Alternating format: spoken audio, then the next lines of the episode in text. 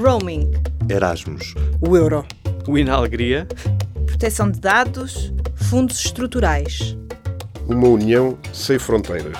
A Europa que conta. O Parlamento Europeu aprovou esta semana duas novas diretivas comunitárias que harmonizam os direitos dos consumidores europeus na compra online, não só de bens físicos, mas também, e pela primeira vez, de conteúdos e serviços digitais. Uma das batalhas de Portugal na negociação destas diretivas foi evitar que os consumidores portugueses saíssem prejudicados nos seus direitos adquiridos. Mas apesar de os diplomas aprovados esta semana abrirem algumas exceções para os países poderem manter as normas já em vigor, a DECO alerta que há casos em que os consumidores portugueses vão mesmo perder direitos. Mais à frente neste episódio vamos ouvir o eurodeputado Marinho Pinto, que integra a Aliança dos Liberais e Democratas. Mas para já escutamos o jurista Paulo Fonseca, à conversa com a jornalista Joana Felipe, que nos explica o que muda com as novas regras europeias. Para os consumidores portugueses acaba por ser uma espécie de vitória com sabor amargo, uma vez que aqui temos que distinguir duas situações. Por um lado, e contextualizando também o que é que se passou até agora, nós falávamos, em 2015 foram apresentadas duas propostas de diretivas. Uma que dizia respeito à, à regulamentação da, dos serviços, portanto, dos serviços ou os conteúdos digitais que eram fornecidos, nomeadamente, por exemplo, o download de um, de um, de um filme pela internet, uma utilização, ou a visualização de um programa em streaming, por exemplo, ou efetivamente a prestação de um serviço, uh, como por exemplo a Netflix, por exemplo, que exige uma continuidade, mas que também é prestada através do recurso à internet. Portanto, esta diretiva é criar aqui um conjunto de regras, regras de proteção dos consumidores, o que para a DEC e também para os consumidores a nível europeu foi algo que foi bastante positivo, uma vez que eram poucos os Estados-membros que já tinham regras efetivamente sobre os serviços em linha, serviços que eram prestados através da internet. E Portugal não era um deles. Portugal não era um deles, exatamente. E, portanto, para nós foi de facto importante a implementação, ou neste caso a apresentação desta proposta. Ao mesmo tempo, foi apresentada uma outra proposta, esta sim que já existia na maior parte dos Estados-membros, porquê? Porque ela veio rever uma diretiva de, de 1999 que diz respeito à venda, à compra e venda de bens, portanto, bens móveis tangíveis, portanto, fala-se os corpóreos.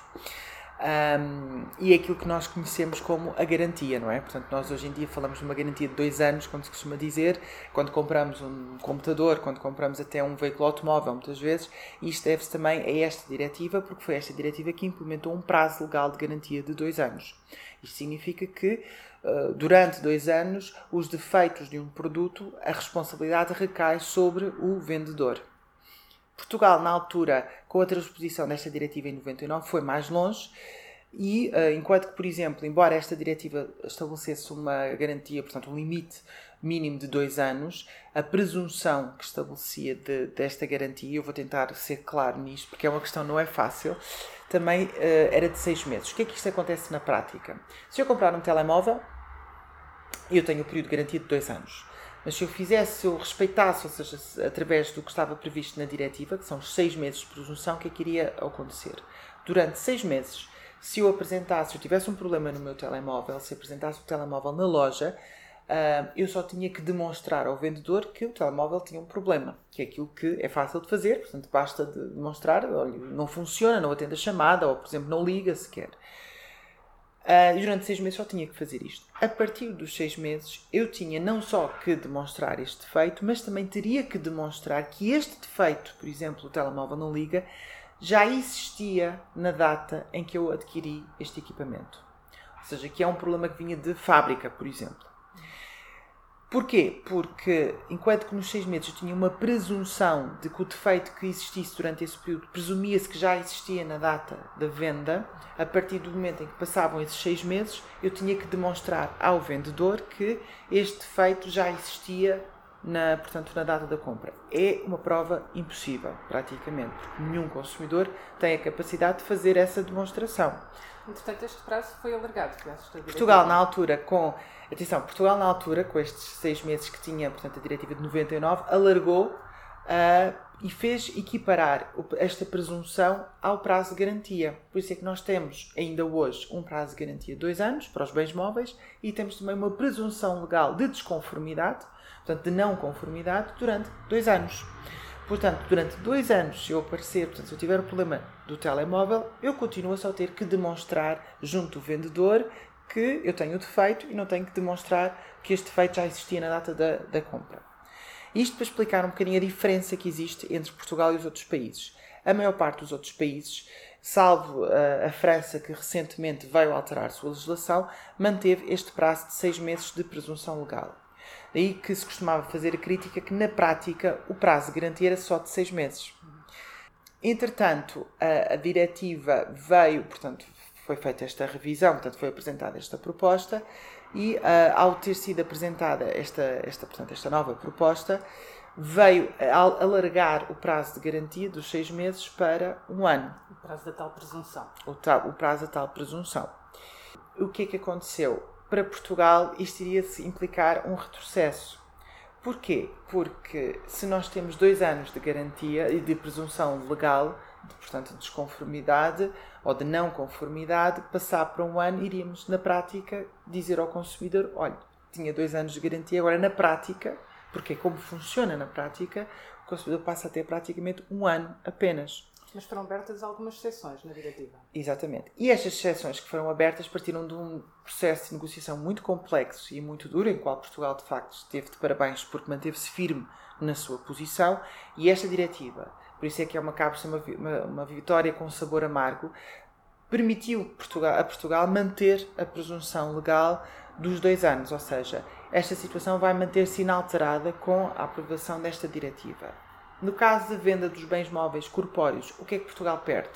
Algo que já tinha também, que era a, ausência de uma hierarquia nos direitos. E também explicando um pouco o que é que se processa. Quando eu compro este telemóvel, que ainda continuo a usar este exemplo, e apresento na loja, se tiver um problema, o que a legislação me diz é que cabe, incumbe ao consumidor a escolha do direito que quer exercer. Existem quatro direitos que a legislação e a diretiva também prevêem, que é o direito à reparação, o direito à substituição do bem, o direito à redução do preço, que é chamada cláusula equitativa, ou seja, da indemnização, ou seja, acaba por ser eu fico bem com o defeito, mas também devolvo-me uma parte do valor que eu paguei.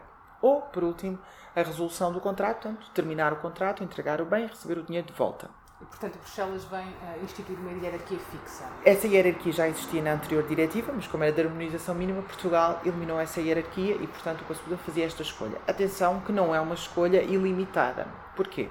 Porque o legislador português fez, e bem, também limitar essa escolha ao mecanismo do abuso de direito. Ou seja, se eu posso pedir uma situação, exercer o meu direito de reparação, porque o produto pode ser facilmente reparado e vai manter-se em condições de funcionamento completamente aptas como estava no início, se calhar não faz tanto sentido eu estar a pedir, uh, neste caso, a redução do preço ou efetivamente a resolução do contrato. Portanto, o nosso legislador dizia, sim senhor, é o consumidor que escolhe, mas com limitações, ou seja, tem que haver aqui uma ideia de proporcionalidade entre o defeito e um, entre o defeito e próprio, portanto, o, o direito que o consumidor quer exercer. Com esta diretiva portanto, que mantém o sistema anterior, estabelece esta hierarquia. E aqui Portugal teve que ceder, uma vez que não houve consenso no sentido de uh, retirar esta hierarquia.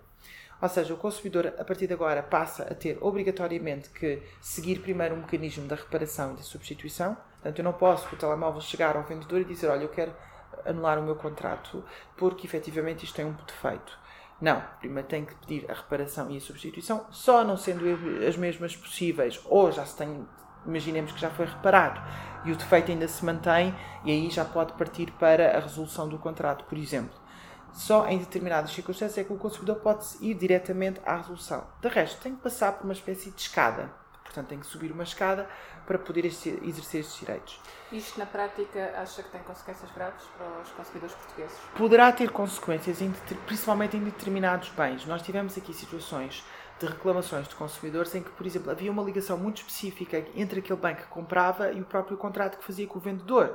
Havia quase como uma questão de confiança e também uma especificidade própria, às vezes, dos bens. Estamos a pensar daqueles bens que são feitos à medida, por exemplo, e que depois portanto, o consumidor não consegue e mesmo a reparação já não vai ficar uh, totalmente adequada. Nos veículos automóveis era muito notava-se muito isto, ou seja, o veículo quando começava a ter intervenções começavam a criar outros problemas e portanto para o consumidor começava logo por pedir, não, não, entreguem-me uma, uma outra viatura, portanto, uma vez que esta não é a mais adequada. Portanto, havia aqui nuances e que permitia-nos sempre resolver os conflitos de acordo com as soluções mais adequadas para os consumidores. Aqui não, aqui agora passa-se a estabelecer uma regra automática. Portanto, independentemente da situação específica no contrato, eu tenho sempre que seguir esta hierarquia.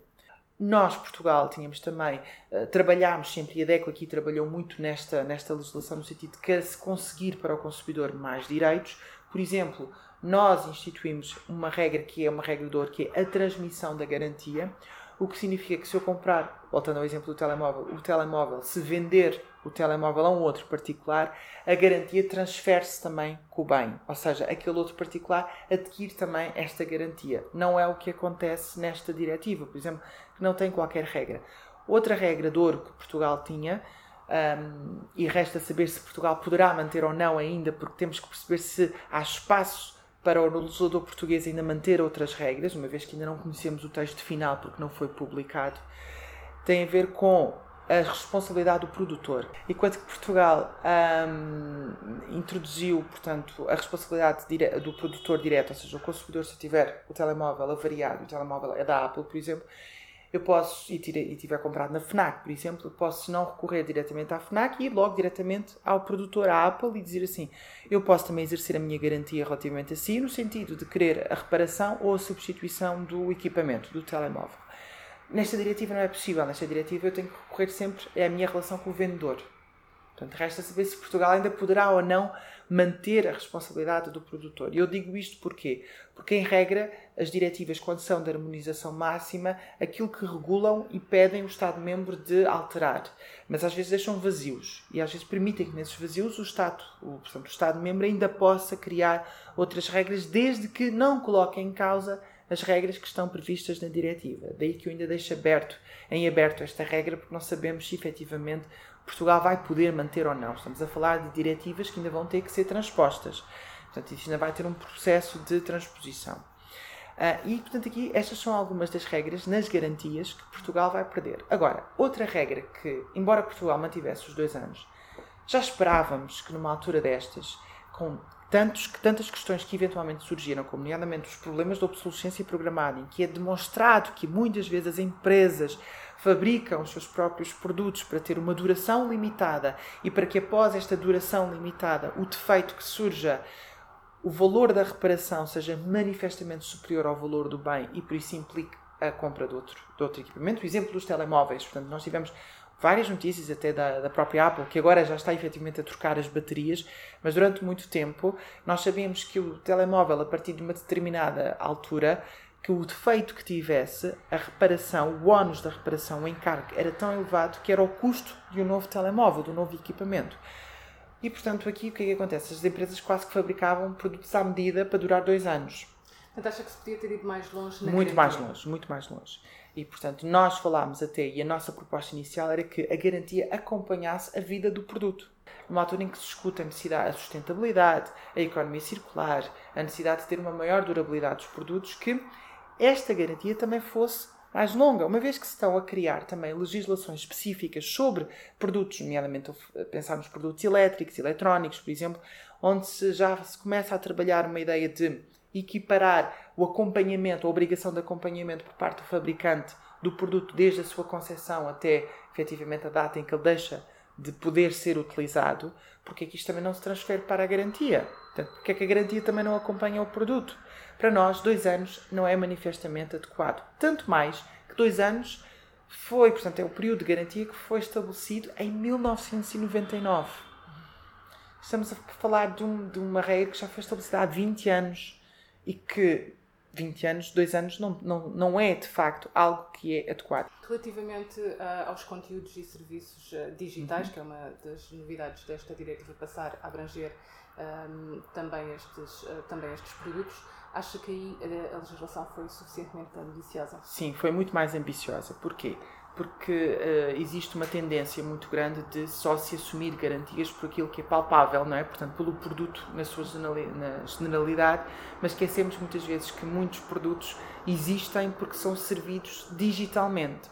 Vamos pensar num telefone, este foi um caso que acaba por ser resolvido pela diretiva, que eu tenho efetivamente um software que eu venho instalar dentro, deste, de um sistema operativo, por exemplo, ou uma aplicação, por exemplo, que me é fornecida por, uma, por um terceiro. Vamos pressupor que o período de garantia do telemóvel acabou e, portanto, persiste o conteúdo que me é fornecido. Há aqui uma, uma garantia também que vai surgindo, que é a garantia do próprio serviço. Porque nós sabemos que muitas vezes ter um telefone, mas não ter o sistema operativo a funcionar, acaba por ser um defeito, não é? E, portanto, se eu venho, principalmente se eu instalo algo que é de terceiro, é importante que exista aqui uma responsabilidade por parte do terceiro. Daí que para, para, Portugal e para vários países esta medida sim é positiva para os consumidores. Esta necessidade de criação de regras de proteção do consumidor nos períodos, portanto, durante a performance deste contrato dos serviços, portanto, de fornecimento de conteúdos, é importante. Até porque hoje em dia os consumidores cada vez mais compram, ou cada vez menos compram CDs, por exemplo, ou DVDs, mas fazem, subscrevem serviços de acesso, por exemplo, a músicas, a, efetivamente a, a, portanto, a conteúdos audiovisuais. E aqui também implica porque é que não hei de ter uma equiparação também na garantia, não é? Portanto, se eu tinha no CD, porque é que eu não hei de ter no, no outro serviço se efetivamente há uma corrupção no próprio, no própria música, não é? Portanto, que eu não consigo, se está corrompido, por exemplo, eu não posso usufruir do mesmo. Porque é que eu não hei de ter aqui também uma garantia, uma equiparação. E nesse, nesse aspecto, a diretiva é positiva. Agora, daí que eu dizia que acabava por ser uma vitória com sabor amargo, porque numa diretiva começaram por ser duas, que teve um trabalho muito grande, concentrar tudo numa diretiva, lá está, há aqui questões que são positivas e há questões que são negativas. Para os, para os consumidores portugueses que se apoiavam muito na legislação, na boa legislação que tinham, ter que dizer a um consumidor que perdeu direitos não é positivo. Uh, esta nova diretiva uh, que abrange os conteúdos e serviços digitais um, abrange não só aqueles que são pagos em dinheiro, mas também aqueles que dependem da recolha de dados Sim. pessoais. Que Sim. tipo de abusos é que podem ser prevenidos com esta legislação? Esta, esta legislação, ao incluir ou passar a incluir os dados pessoais, é algo que também é uma novidade que também está e, e ao mesmo tempo estão a ser discutidas outras diretivas que te visam também converter o sistema no sentido de permitir que os dados pessoais sirvam também para que os consumidores beneficiem de uma proteção. Porque a regra até agora era que o valor de troca era sempre a moeda e, portanto, tudo aquilo que não implicava um valor de troca em moeda era considerado gratuito e tudo aquilo que era considerado gratuito escapava à legislação de defesa do consumidor. Isto acontecia quer com as garantias, isto acontecia quer com, efetivamente, com a venda, com a prestação de um serviço, com a venda de um bem à distância, por exemplo. Tudo isto escapava a um conjunto de regras. O legislador, ao fazer incluir, porque cada vez mais os serviços vão sendo pagos com dados. Quando eu estou, a, por exemplo, a fazer o download de uma aplicação que eu considero que é gratuita, ou que me é apresentada como gratuita, ela não é. De facto, eu estou a recolher dados que são pessoais.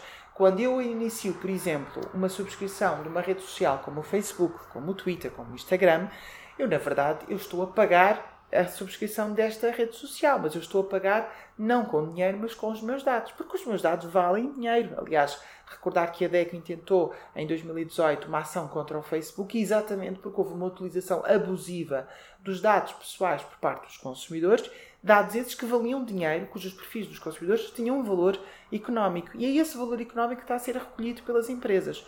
Portanto, ao incluir aqui o fornecimento de dados pessoais, que costuma-se dizer que é a nova moeda de troca, vai implicar que o consumidor tenha uma maior amplitude de proteção, porque o caminho é este: o caminho é que os consumidores cada vez menos paguem com o dinheiro, mas paguem mais com os seus dados, principalmente em determinados serviços. E esta lógica de gratuitidade não existe atualmente, porque nada é de facto gratuito. Ou seja, há sempre uma contrapartida. Essa contrapartida pode não ser a moeda, mas ser efetivamente os dados.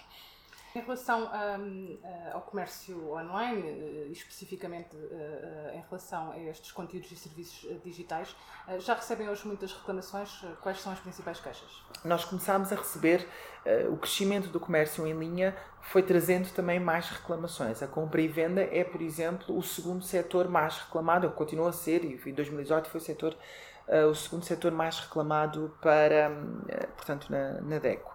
E isto acontece porquê? Porque também as pessoas compram mais em linha, mas também têm mais problemas. E aqui os problemas dividem-se em duas fases. Numa primeira fase é a entrega do bem.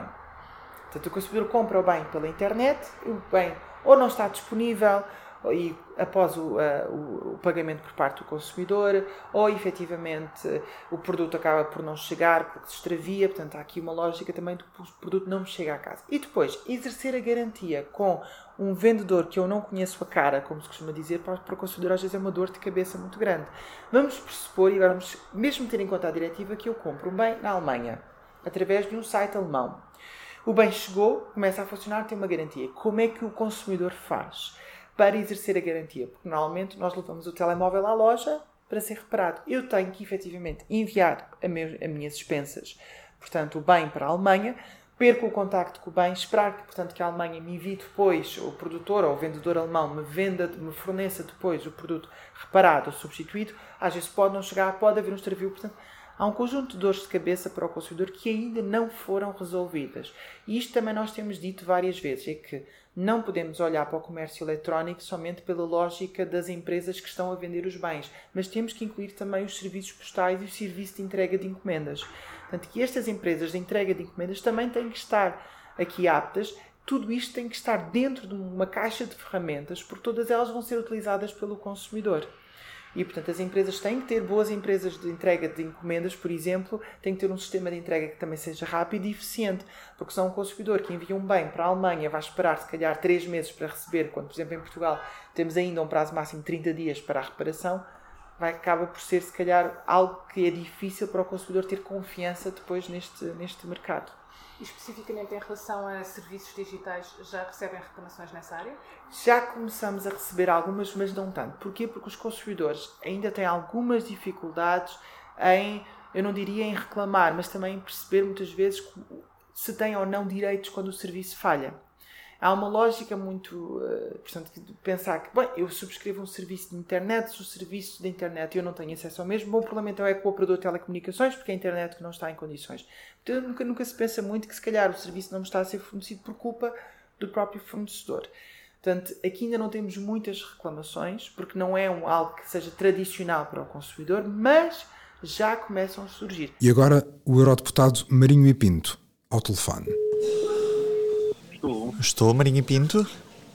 Eu próprio, quem fala? Ruben Martins, do Jornal Público, deste lado. Podemos falar agora? Ah, olá. É sobre a questão do consumidor digital, é? Exatamente. O que é que os consumidores europeus vão sentir diferente quando esta nova diretiva for aplicada nos, nos vários Estados? E, portanto, mais responsabilidade por parte do, dos comerciantes, dos vendedores, e vão sentir mais proteção. Vai haver mais garantias de que o, o, não haverá tantas burlas, tantos enganos, tanta fuga, muitas vezes, à responsabilidade, nomeadamente com exigências mais, mais, mais apertadas para quem fornece serviços ou produtos ou mercadorias. É? Os mais astutos dominavam, vigarizavam ou obtinham eh, lucros excessivos à custa das pessoas mais incautas, menos preparadas para lidar com esse, com, com, para, para estar nesse espaço. E com a aplicação desta, desta nova diretiva, vamos ter mais facilidade em fazer compras noutros sim, Sim, sim, mais confiança, vai aumentar mais confiança no, no sistema, no sistema no, portanto, no comércio digital. Bem, porque há mais garantias de que o, e mais responsabilidade dos, dos comerciantes, de quem fornece bens e serviços. Então os portugueses podem estar descansados a partir de. Não, não podem estar descansados porque é assim, o comércio digital tem que estar atentos também, porque nenhuma medida eh, legal será eficaz na proteção dos, dos, dos consumidores se estes também não forem, digamos assim, não contribuírem com com a sua prudência, com as suas cautelas. Não é? Eu todos os dias recebo nos meus e-mails, eh, quase todos os dias, as mais disparatadas propostas, não é? De, ora bem, é preciso também discernir que eh, ter a capacidade de discernimento para distinguir aquilo que os vendedores de banha da cobra daqueles que fornecem eh, bens e serviços a preços justos, não é? Mas isto também fora do comércio, do comércio digital. É preciso que as pessoas também agam com prudência. E, confirmem as, as, as, as coisas, confirmem a identidade ou a origem das propostas, vai passar a haver com a diretiva, quando entrar em vigor, é, é, é, mais proteção. Isso vai haver mais proteção é, relativamente a algumas, algumas entidades que, ouça, aí, há, há tempos aqui uma pessoa, aliás até bem formada e com um ensino superior, perdeu mil euros porque fez um depósito para uma renda de uma casa que era baratíssima. E então fez o depósito e desapareceu o, dinheiro e, e, e o, o, proponente e a conta e tudo. Ora bem, este tipo de coisas tanto pode acontecer na internet como fora dela, tanto pode acontecer no espaço digital como fora dele. Portanto, é preciso que as pessoas também eh, sejam prudentes, sejam cautelosas, é?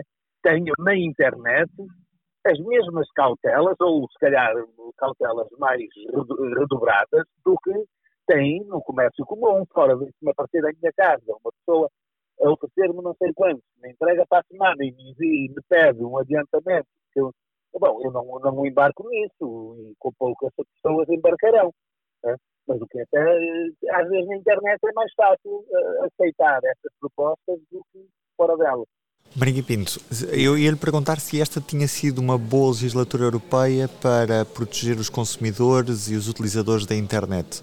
Foi porque, porque, porque se deram passos justamente visando esse objetivo proteger e dar garantias de autenticidade, de lealdade no comércio, no comércio digital. Né? Deram-se passos. Eh, portanto, possivelmente, na próxima legislatura, dar-se-ão outros passos, porque a lei o direito andam sempre atrás dos, dos criminosos. O crime vai sempre à frente, né? Eh, na marcha da história. E o direito, a regulação, vai sempre atrás. E, portanto, é possível que daqui por uns tempos, esta diretiva já necessita ser readaptada às dinâmicas que, entretanto, forem surgindo a partir deste, deste a partir do, desenvolvimento do, do, do comércio digital. É? O que fazem os membros do Parlamento Europeu em Bruxelas e Estrasburgo? No programa Europa que Conta, todas as semanas, escolhemos o nome de um parlamentar português para lhe perguntar o que esteve na sua agenda. Esta semana falamos com José Inácio Faria, eurodeputado. Esta semana falamos com José Inácio Faria, eurodeputado eleito pelo movimento Partido da Terra e que integra o grupo do Partido Popular Europeu, conhecido pela sigla PPE. Senhor eurodeputado, diga-nos, em que é que esteve a trabalhar na última semana? As semanas aqui no Parlamento Europeu em Estrasburgo são sempre semanas muito corridas. Nós vimos para aqui, para o Parlamento Europeu, o primeiro dia eh, para cá chegar é um martírio. Nós saímos de Lisboa às 5 da manhã para estar aqui às 4 da tarde. Não há voos diretos e, portanto, é sempre muito complicado.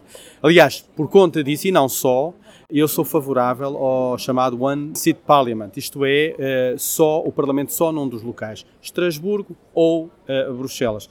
Estrasburgo não tem condições para ter. É, as instalações do Parlamento são excelentes, são fabulosas, é um, um, bonito Parlamento. Eu até acho que é mais bonito do que o de Bruxelas, mas a verdade é que não há condições aqui para nós trabalharmos e para aqui chegarmos. Portanto, é um martírio para cá chegar e é um martírio para regressar também depois à quinta-feira ou à sexta-feira, de consoante tínhamos ou não reuniões à tarde. E, portanto, estas semanas são semanas intensivas. Começamos às 7 da manhã no Parlamento e chegamos a sair à meia-noite e às vezes até mais tarde aqui do Parlamento. E são as semanas legislativas. Nós esta semana tivemos alguns dossiês muito importantes que preparamos antes daqui chegar, porque nós temos nas quatro, cinco semanas mensais, temos uma semana que é aqui, a semana legislativa, mas temos semanas antes em Bruxelas, onde preparamos o trabalho todo. Porque, no fundo, é aqui que nós resolvemos as questões, decidimos, debatemos e deliberamos. Esta semana tivemos dossiês muito importantes, como por exemplo a Diretiva da Qualidade da Água, na qual eu introduzi algumas, algumas emendas, ah, seja na Comissão ENVI, à qual eu pertenço, eu sou o único eurodeputado português que pertence à Comissão de Ambiente, Saúde Pública e Segurança Alimentar, e eu tive uh, nesta, nesta comissão, tenho feito um trabalho muito relacionado com as questões ambientais e também com as questões de saúde pública. Aliás, deixe-me dizer, já para pegar nesta diretiva da qualidade da água, eu estive, eu fui relator, porque também está interligado, fui relator do, da governação dos oceanos, onde se falou também da questão dos plásticos e, da, e que também esta semana veio aqui um, o trabalho que já foi uh, terminada em termos de trílogo com o Conselho e o Parlamento sobre a utilização dos plásticos, de, os, os chamados single-use plastics, no qual eu também tive alguma intervenção e que foi uma iniciativa da Comissão Europeia, porque considerado que os 10 eh, itens mais encontrados nas praias eram provenientes, eh, eram portanto à base, feitos à base de plástico. E tivemos aqui a discussão e, e, o debate e, e, a, e a votação deste dossiê importantíssimo, que vem retirar uh, da, da, da, utilização algum tipo de plástico, alguns produtos à base de plástico, Alguns que eu gostaria que fosse mais longe e não consegui, aliás, no próprio Envy, que depois veio acabar por ser aqui apontado no plenário. Como, por exemplo, os, aqueles sacos que nós temos no supermercado, os sacos de plástico mais levezinhos, eh, que esses não se conseguiu retirar e eu queria que fossem retirados, assim como também os próprios balões. É, é, é perfeitamente desnecessário eh, os balões. E os balões vão, vão, acabam por voar e vão cair, cair nos mares, nos, nos, nos, nas águas, que depois vão, vão, por sua vez, vão parar aos oceanos. E o cidadão tem que ter consciência de que há um continente à deriva. Não é uma ilha, é um continente à deriva no Pacífico, maior do que a Austrália.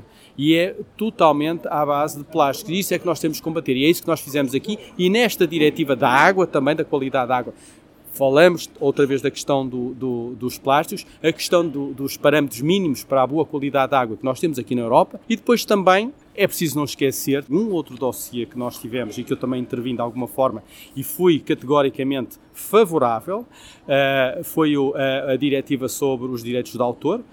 Como sabe, o, que, o que se pretende com isto é acautelar os direitos de autor dos compositores, dos escritores, vocês jornalistas também, é isso, a, a, a justa retribuição a quem trabalha. Foi um debate muito aceso, teve uh, várias uh, componentes desta casa, uns que se degladiaram a favor, outros contra, venceu o bom senso, penso eu. Há mais uh, algumas medidas que aqui foram implementadas também e foram um, referenciadas esta semana, como por exemplo a emissão um, de CO2 dos transportes rodoviários. Eu também fui muito forte nesta diretiva quis metas mais ambiciosas, mas acabaram por não ser tão ambiciosas, ficar mais aquém. Nós não temos tempo a perder. Eu hoje falava ah, ah, com algumas pessoas, dizia que, aliás, as crianças têm estado, ah, as nossas crianças europeias têm estado nestas iniciativas de cidadania europeia pela Europa fora, com com campanhas a favor do planeta, defesa do planeta, sustentabilidade do planeta e são eles os principais atores nisto que dizem uh, temos que terminar com isto, as emissões não podemos utilizar, temos que utilizar veículos uh, elétricos, temos que uh, não utilizar tantas vezes o automóvel, podermos ter um, uma forma de mobilidade diferente, mais sustentável. Não é preciso que todos tenhamos automóveis para, para circular. E eu a falar desta forma até quase acho que até canso quem me estiver a ouvir, mas é mesmo assim. não paramos. há muitas solicitações, depois há também muitos cidadãos querem falar connosco, eh, muitos representantes de ONGs, muitos representantes eh, stakeholders de várias, eh, vários setores. E é isto a nossa vida. Saiba mais sobre o que fez o eurodeputado José Inácio Faria em público.pt barra Europa que Conta. Neste endereço pode também acompanhar as últimas notícias sobre o que se passa no Parlamento Europeu e viajar connosco por esta Europa que Conta. Nós contamos consigo. Este programa teve o apoio do Parlamento Europeu.